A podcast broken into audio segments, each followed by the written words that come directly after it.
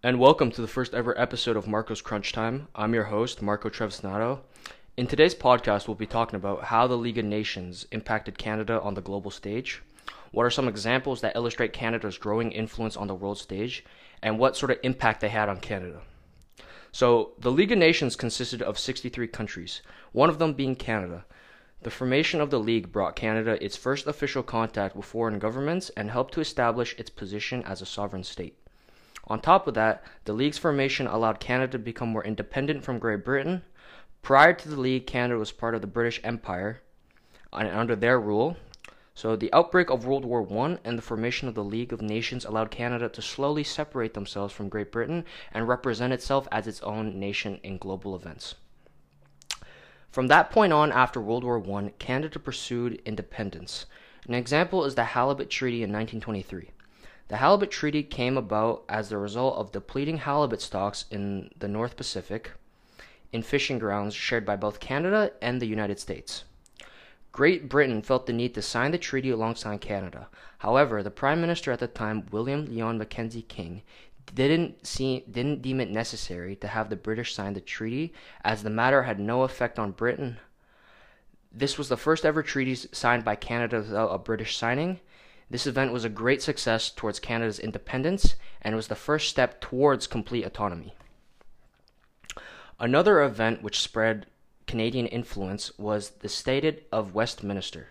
The statute gave Canada and other Commonwealth dominions legislative equality with Britain, meaning Britain and, and all its dominions, including Canada, would be seen as equal globally. So Canada was determined to be free from from, be free from Britain and become independent. The League of Nations was a big stepping stone for Canada, and from there, gradual change occurred as on the 11th of December in 1931, the Statute of Westminster was passed by the British Parliament. This further clarified and cemented the Dominion's legislative independence. However, Canada's federal and provincial governments were still under control by British Parliament until 1982.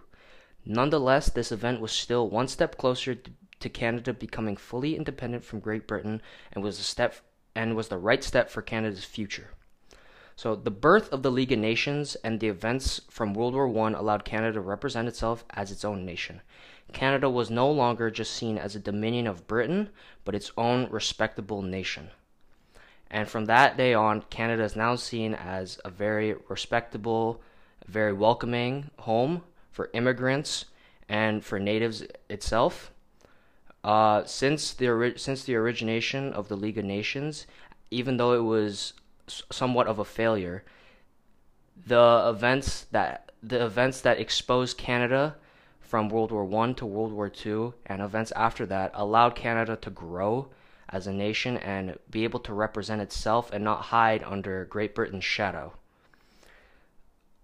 The League of Nations was a huge success in a way for Canada's development as a country, as a nation, and for the whole of North America in general.